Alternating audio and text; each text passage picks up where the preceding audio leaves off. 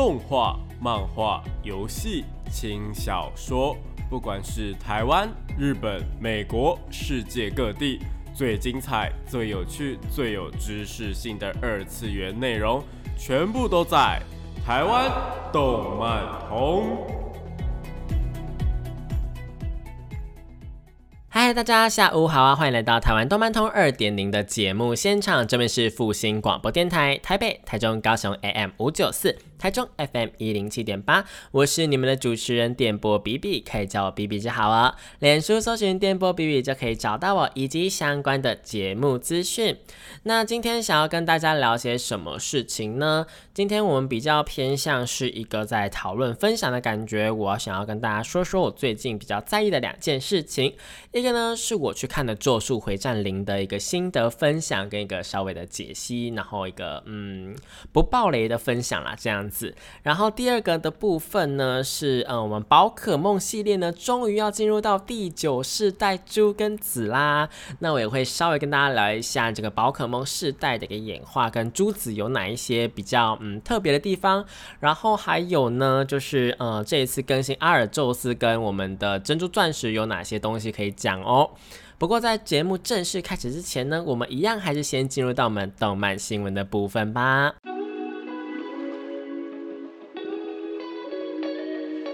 少年少女、热血感动、悬疑推理、恐怖血腥、寓教娱乐、恋爱放闪、BLGL，各式各样的动漫作品推荐，全部都在动漫推推。那现在呢，是我们动漫推推的时间啦。这个单元呢，会跟大家推荐一些国内外优良的动漫作品，也有可能是游戏或是轻小说，都是有可能的。那今天呢，就是要跟大家聊一下我们的《咒术回战零》以及我们的宝可梦新的系列，我们的猪跟子啦。那首先呢，关于《咒术回战零》的部分，不晓得各位听众朋友们是不是有去看过了呢？那如果还没有看过的话呢，也不用担心啦，我不会爆太多的雷，应该说我们就是一个。稍微的分享一下，就是有点类似围雷推荐的感觉啦。毕竟，呃，什么都不提的话，是当然没有办法去介绍的。但是呢，这个电影的部分，又是你只要提一点点的话，就会几乎是一个大爆雷的状态啦。所以我们就是稍微的聊一下哦，这样子。那首先呢，再去看，如果你还没有去看的话，我会建议什么事情呢？嗯。第一件事情当然就是呢，不要去看原作的前传，也就是不要去看《咒术回战零》这一本漫画，因为如果你看了的话呢，你的呃惊喜程度跟你的感动程度当然是会有相对的去降低啦，毕竟你已经知道大部分的剧情会是怎么样走了。那第二点呢，就是有没有看过呃《咒术回战》，能不能够去看呢？关于这一点的话，我自己是认为，如果你是很常去看动画的人，就是你有在追动画，不是《咒术回战》，就是其他像是什么《火影忍者》啊、《死神》啊，又或者是什么，嗯，还有什么哪一些啊，像呃《鬼灭之刃》呐，又或者是什么《黑色五叶草》啊，这种就是比较比较呃少年一点的动漫的话呢，其实我觉得你没有看过《咒术回战》。的本传的话，你的前传是看得懂的，就是有一些设定啊，又或者是有一些介绍啊，你的理解度，如果你是很常看这些动画的话呢，你应该是能够看得懂，说它整个剧情大纲跟他们的设定是怎么走的。那如果呃理解能力就是比较没有那么的强，又或者是你比较少看这类型的动画的话。你可能会觉得说速度会有点点点快啊，就是他们在讲解那些招式啊，又或者是在讲解那些设定的时候有点快。但是其实官方还是挺贴心的，是在电影版当中有介绍说，呃，我们这个咒术啊，咒术是什么东西？我们要打的敌人啊，叫做什么？叫做什么诅咒啊？那诅咒是从呃哪些地方产生的？又或者是哪些地方比较容易聚集等等的？这些其实本传里面有提到的相关设定呢，在呃电影里面也都是有提到的。不过呢，我自己个人呢，嗯，还是会推荐大家，就是如果可以的话，还是先看过动画再来看呃电影会比较好一点点。虽然说你没有看过呃本传的的那个剧情，也是能够懂《咒术回战零》到底在做些什么事情，也是能够被他所感动。但是呢，呃，这一次的电影版里面塞了非常多动画版跟漫画的彩蛋。也就是说呢，在原作的那个漫画当中，就是原作的那个《咒术回战零》这一本前传的漫画当中呢，并没有那么多的画面。这一次呢，塞了非常多在动画以及我们漫画出现的人物的彩蛋，包括了我们的娜娜米，也就是我们的那个七海七海剑人，然后还有呢，像是那个嗯，怎么讲呢？就是动画当中，在原作的那个前传漫画当中，他们并没有，就是他们有一个事件。有一个事件是非常多的咒术师去解决那个非常多的诅咒，但是这个诅咒呢，他们在漫画当中是一笔带过的，包括战斗的过程都是一笔带过的，所以呢，并没有那一些画面怎么样的。但是在电影版当中塞了非常多，包括我们动画第二季出现的我们的三年级的学生，我们的东堂啊，我们的加茂，我们的某某。然后还有就是，呃，应该说是京都校那边的学生呢，也有来参与这次战斗，然后是有把他们的战斗过程画出来的。然后呢，还有包括像是我刚刚有提到的我们的娜娜米，我们的七海剑人，然后还有我们的明明，明明也会出现，就是那个拿着一个大斧头的一个姐姐这样子，是一级咒术师。我自己个人还蛮喜欢明明的啦，因为明明他在漫画当中的表现非常的精彩。那还有包括非常崇拜七海剑人的一些呃小小咒术师，那二级的咒术师，我们的那个朱野，然后还有我们的那个呃，就是 就是一些就是一些之后会出现的咒术师们，也会在这一次的电影版战斗当中登场啦。然后他们的战斗过程呢，他们所使用的咒术也都会非常快速的带过，就是。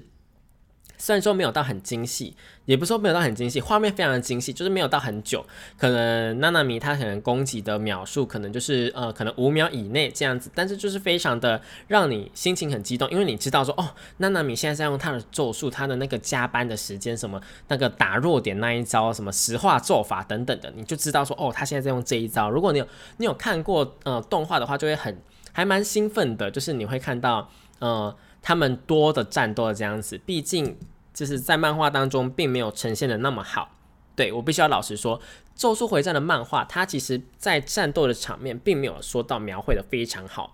呃，什么意思呢？除了说最近近期他们可能在连载的时候啊，因为呃一些赶稿的压力，然后有一些只有线条的之外，好吧，之外，在前期的时候有非常多战斗的画面，它是比较偏向于说，嗯。就有点类似这一格跳到下一格的动作是没有连贯的，当然这样在少年漫画是非常常见的，只是它的不连贯呢，再加上它的背景呢，然后就会让整个画面有一点点的嗯有点花，然后你可能要看比较久才会发现说哦他的手现在是摆在哪里。我是说真的，有时候真的会有这种情形出现，然后所以我在看《咒术回战》的时候就会觉得说嗯。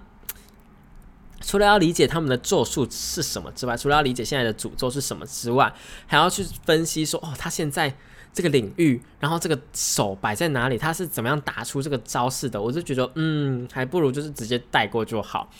但是在动画当中并不会有这个问题出现，包括在呃本传的动画，就是一二季当中，以及我们的电影版都是他们的画面，他们的战斗画面都是做的非常非常好的。包括我没有，我是请嗯没有没有看过本传的朋友跟我一起去看的，那他本人也是对于他们的画面非常的赞赏，就是在动画的呈现上，不管是光影，又或者是在呃咒术的呃威力的展现上，然后包括我们那种。动画的呈现方法，它那个咒力附着上去的感觉，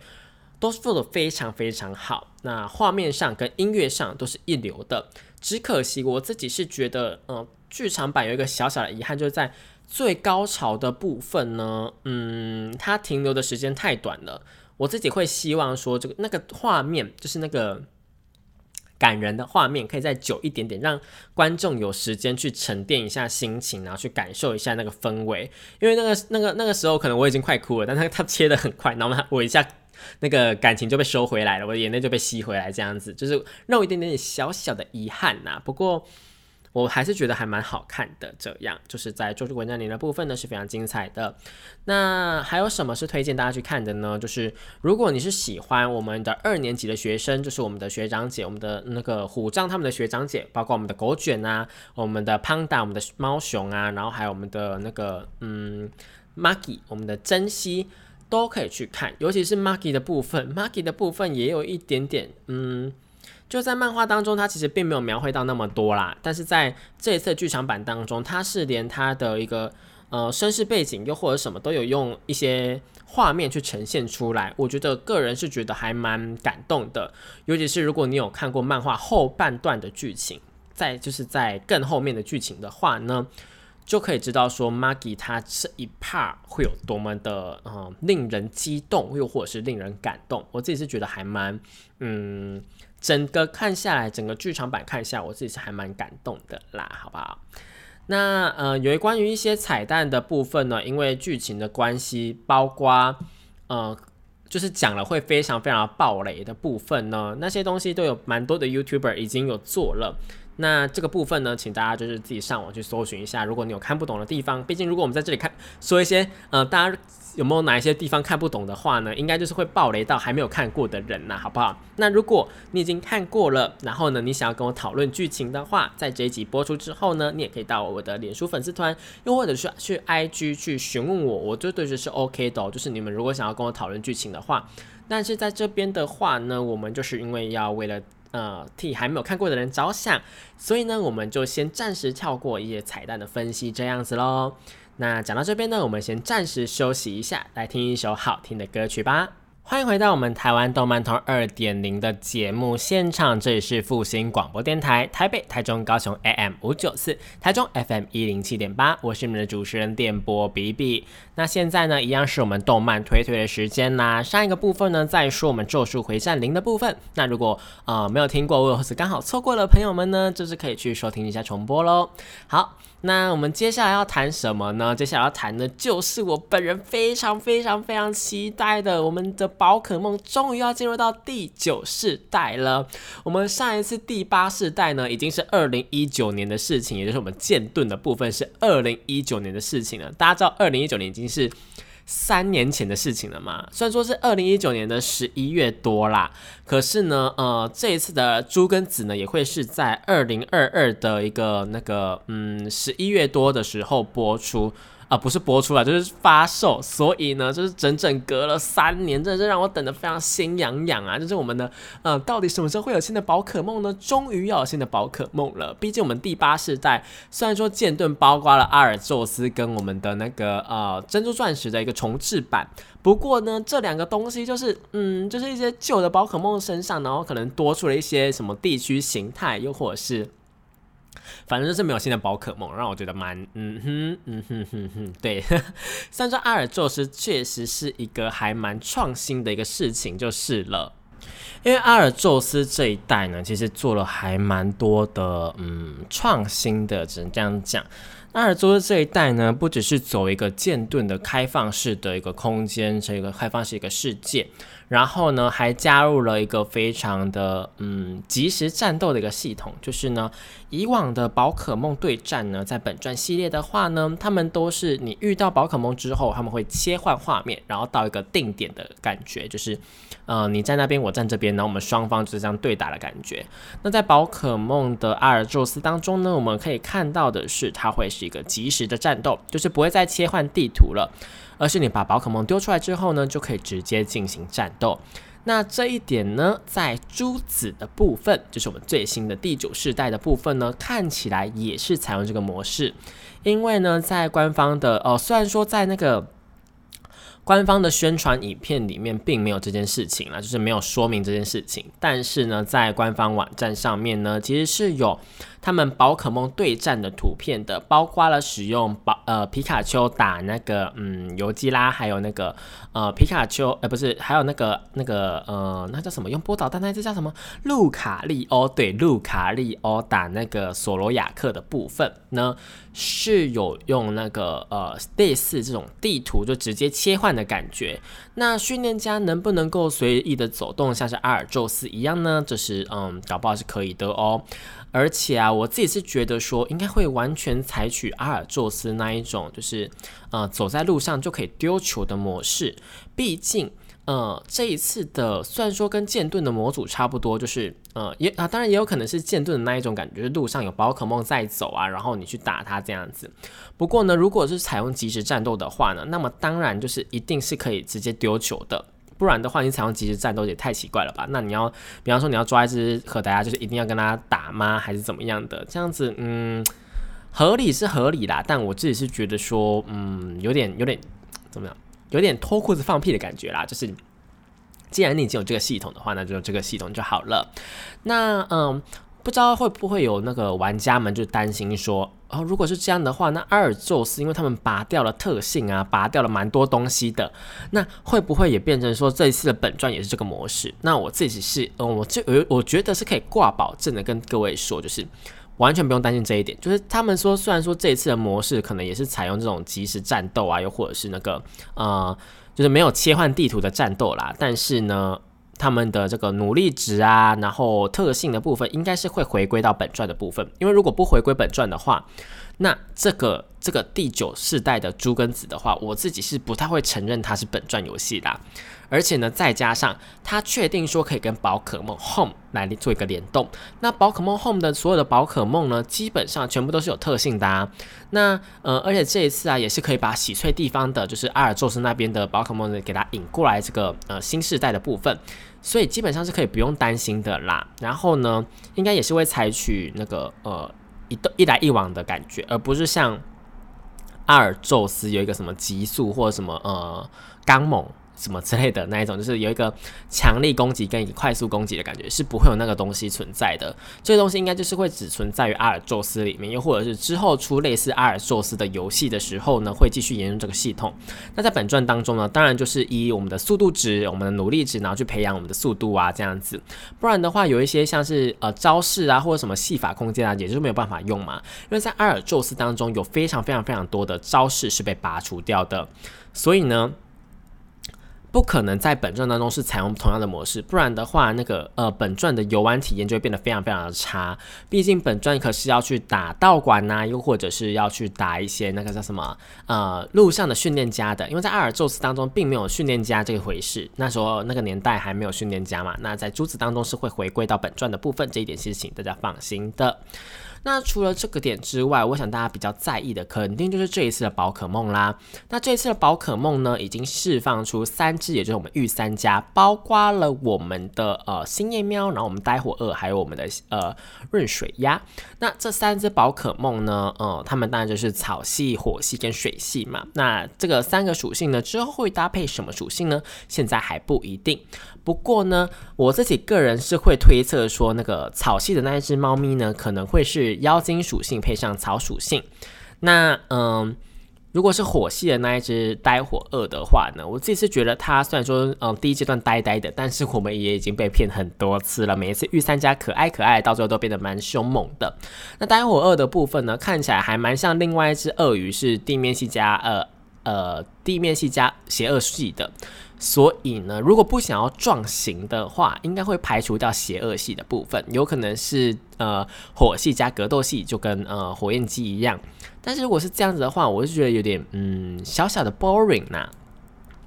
所以撇除掉格斗系跟那个邪恶系，以它的外形来讲的话呢。嗯，我自己是会觉得可能会再加上一个嗯幽灵系，又或是毒系，毒系的可能性也是有的，毕竟它身上有一些黑色的斑点啊或什么的，嗯，然后呢再加上它也有那个黄色的嗯条纹，所以电极系的可能性也是有的。那嗯，我自己是这样觉得啦。那最后一只水系的鸭子呢？嗯，应该不太可能吧。但是我觉得它是有可能变成说是水系加飞行系的，但是水系加飞行系真的会非常非常的凄惨，因为它水系加电极系只要碰到呃电系的话，就是直接是四倍的弱点，这样打下来非常非常的凄惨呐。所以我个人是觉得尽量不要水系加上飞行系，但是因为它是一只鸭子又是白色的，很有可能它变大之后就变成天鹅，对，会可能变成天鹅的可能性非常大，所以嗯。我不知道诶，如果真的是这样的话，我觉得水飞的话真的还蛮凄惨的啦。我自己个人是觉得不要，好不好？好不好？拜托官方了哈，我们就最后这个时间，我们赶工一下，我们把它属性改掉，吼，好不好？或者是你把整只换掉也是 OK 的啦，好不好？那其实这一点呢，在呃，如果追踪我的 IG 的人的话，可能会发现说，我最近有发一张梗图，是说。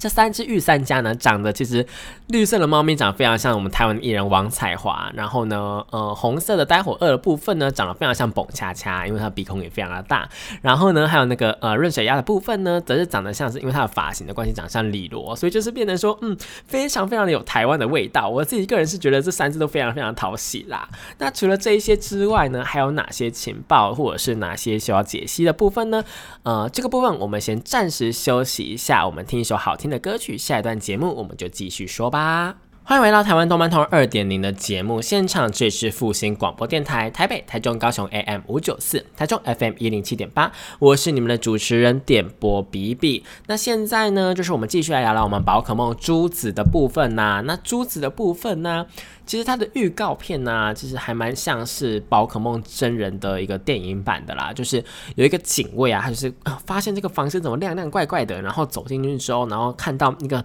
很奇妙的房间，以前没有这个房间。然后呢，发现他们的书会翻啊，会怎么样啊？然后就突然被呃带进去了宝可梦珠子的世界。其实，在看到的时候，我真的非常非常兴奋哦。那我们刚有提到说，它的那个玩法是比较偏向于是开放世界的嘛？那这一次呢，是真的有点类似开放世界的感觉了，因为他们在官方的简介上面是真的写说是开放世界。那开放世界的感觉就是比嗯会比。剑盾的地图还要再更大一点点。虽然说，我觉得可能会有人陷入怀疑说啊，为什么预告片的那些宝可梦啊，又或者是那个地图啊，又或者是怎么样，就看起来有点假假的，就是好像是上个世代游戏一样，让它解析度有点低。但我必须要帮他们澄清一下，就是宝可梦的游戏呢，历代都。呃，它的画质啊，又或者是怎么样，都会比较呃粗糙一点点的原因，有很大一部分是因为他们的这些呃档案的资料呢，要全部就是拿去放在宝可梦身上，他们的画面越糟糕，对我必须要这样讲，他们的画面越糟糕，就表示他们的宝可梦的容量可能就越大，毕竟毕竟剑盾的部分它是要有那个嗯，就是。剑盾的部分，它有很多宝可梦不能够带去玩嘛，所以呢，在珠子的部分呢，如果看到它的画面其实有一点点小小的破破的的话，我觉得宝可梦本传玩家其实应是应该要高兴的，就看可能会多了非常非常多可以玩的部分，那甚至是有没有可能在这一代呢，所有的宝可梦都可以一起来这一代游玩呢，也是有可能发生的哦。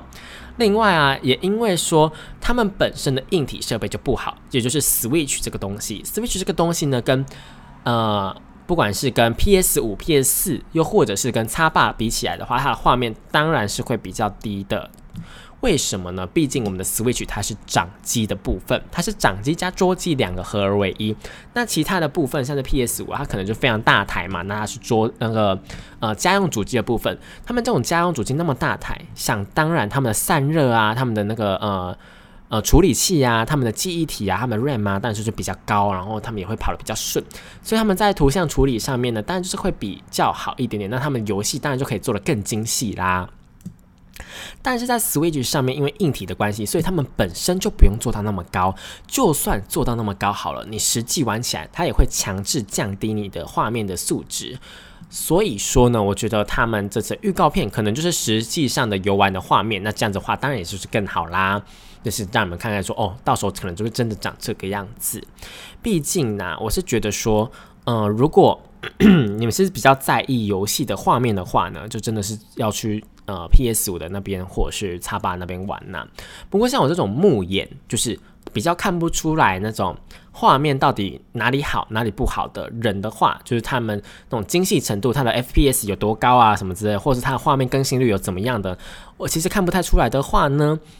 其实就是没什么差啦，我们就是享受游戏本身的内容就好了。那这一次啊，它的发售的日期呢，就是会在我们的冬季，也就是十一月或者是十二月的部分，应该是不会延期啦。毕竟他们已经释出消息了。然后这一次啊，他们的 游戏系统应该会蛮完整的，就是包括了之前的东西。但是呢，像是呃 mega 进化啊，又或者是极巨化呢，应该是不会沿用。对，应该是不会沿用，因为这个东西有点像是当代的一个特色的感觉，所以呃，我觉得是不会沿用的。但是有没有可能变成是 V Star 呢？就是在宝可梦卡牌里面有一些 V Star 的一个系统，那这个 V Star 系统会不会变成说一个 Star 系统，什么 Star 进化或 Star 力量这样子，是有可能的哦。因为每一代的卡牌游戏跟我们的那个嗯电玩呢是有一个联动的感觉的，所以。不管是哪一边先出这个系统，我觉得都是有可能会发生的。那这个是我们大家可以去稍微期待一下的。那珠子的部分呢，有哪一些差别呢？呃，我们目前能够看到的就是呃主角的。除了男生女生的分别之外呢，呃，服装上面也会有所不同。猪的部分呢，会比较偏向红色，毕竟猪跟紫，它们其实在日文的直接的话呢，其实猪它的日文是 scarlet，也就是斯卡雷特，也就是绯红的意思。那紫的部分呢是 violet，也就是呃维尔利特，维尔利特呢也就是紫罗兰的意思啦。那紫罗兰呢跟斯卡雷特，其实台湾翻译成猪跟紫，好不好？我是觉得有一点点，嗯。不太喜欢，就是我比较喜欢日文的发音。就是如果是宝可梦斯卡雷特跟宝可梦呃维尔利特，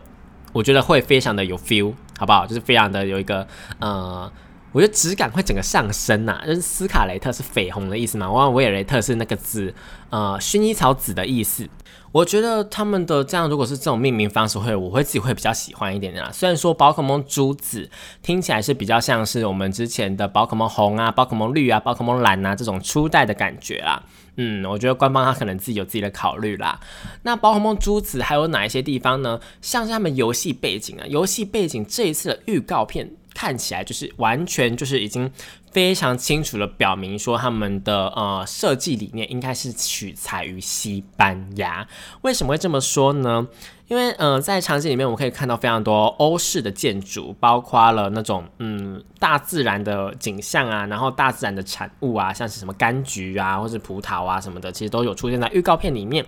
然后呢，再加上他们的们他们的建筑物呢，确实是一个嗯，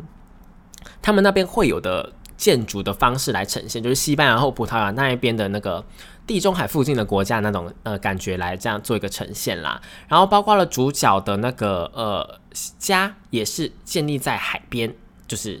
然后还有那个呃场景的部分也有带到大海，然后是一个非常非常广阔的，然后有点类似那个呃大家知道那种葫芦逼吗？就是那种呃那种以以前是陆地，然后后来因为或者是以前以前哎对，以前是陆地，然后会有东西，然后后来因为水上升或怎么样，然后变成说中间有个水洼，然后呃，可是它四周还是有小岛那种感觉。这一次就是有做出那种感觉，那这个呢就有点类似地中海的感觉啦，然后。这个东西呢，在嗯画面中是可以看到的，所以我们可以期待说这一次的宝可梦会不会有一个大航海时代？如果是大航海时代的话，我自己会非常非常兴奋哦，因为在以前的宝可梦的宝石版啊，又或者是在黑白版里面呢，其实是有那种水中城镇的部分。那水中城镇的部分，除了你需要用冲浪到达之外啊，其实还有一些设计是蛮可爱的。因为在宝石版可能是那种嗯热带的感觉，那这一次换成的是欧洲那边的，它就比较会偏向像是那种嗯维也纳或者是什么水都。大家如果看过那个宝可梦的水都系列的话，可能就懂我在说什么。我是希望说有那种感觉会呈现啦。不过这一次应该看起来会比较像是大航海时代的感觉，嗯，就是拿破仑那种嗯会开船出去，有个很大很大的船的那种感觉。我是希望有这种东西啦。另外呢，这一次我比较。惊讶的点是，他们的呃时间跟天气系统也应该是会直接采用的，对，就是我们的会一路沿用过来，其实没有那种新系统的进化形态这样子。然后还有什么呢？还有一点的话，如果是眼尖的网友，应该就会发现啊，如果是眼尖玩家，就是他们这一次的动作是比较精细一点点的。像是我们的皮卡丘，它这一次在预告片当中呢，是做出了一个骚脸脸的表呃的动作的。那这个骚脸脸的动作呢，再加上它后面的背景，其实我们可以看出来，它应该是实际上的游玩画面。不然的话，没有真的是没有必要特地做一个这个画面出来，这个或者是这个动作出来，就让他们在那边走来走去就可以了。所以呢，这个骚脸脸的动作啊，包括喵喵也有这种骚脸脸的动作，然后还有那个幸福蛋在睡觉的动作，这些部分呢。呃，可能会被当成说是城镇的呃的那个摆设来看待，又或就是他们会可能会是训练家的宝可梦，又或者是真实的你所带出的宝可梦就会有这一些行为出现呢，也是有可能的。毕竟那个在剑盾当中，我们是可以做料理的嘛。那在更前面一代呢，我们是可以跟它就是摸摸互动。这呃，在日月版本中，我们是可以跟它摸摸互动的。那这些东西，这些宝可梦的友好系统、毛宝可梦的养成系统呢，是否会在这一代出现呢？我自己是觉得可能性非常非常非常的大。所以呢，如果是喜欢这一种系统的，真的是养成游戏的感觉的话呢，是可以期待一下猪跟子的哦。然后呢，这一次的模组也有一点点的变动，包括了招式的发动的一个呃动作，跟宝可梦身上的模组，他们的鳞片呐，就是泛池蛇身上的鳞片，真是闪亮亮的，一格一格的可以看得出来。再加上那个呃路卡利欧，还有那个什么呃一些会飞的东西那种。呃，母克鹰啊，又或者是那个呃毽子棉、毽子草，他们其实他们的动作都是非常非常精细的。那如果是这个样子的话，会不会是整个游戏都是这个样子呈现呢？我自己个人非常期待啦，所以这一次宝可梦的第九世代呢，我自己是非常非常期待的。另外，有些人可能会觉得说，哦，这一次的宝可梦御三家说看起来非常的不像宝可梦的感觉。我跟你们说，每一代宝可梦的御三家出现的时候，都会有这个评论出现，都会有人说，嗯，这一代的宝可梦怎么看起来不太像是宝可梦啊？但是到最后大家都会接受，然后都会变得说，嗯，这就是宝可梦。我觉得宝可梦就是有这样的魅力存在。好啦，那讲到这边就差不多是我们以上就是宝可梦猪跟子的部分。那如果期待的大家呢，也是最近已经开有店家开放在预购喽，对，非常非常。早，但是我是建议大家就是等到之后，嗯，详细的资讯出来之后再去预购啦，因为这样可能有一些特点才会拿得到哦。好啦，讲到这边呢，节目就差不多结束了。那这里是复兴广播电台的台湾动漫通二点零，我是电波比比，我们下个礼拜同一时间一样在空中相会喽，拜拜。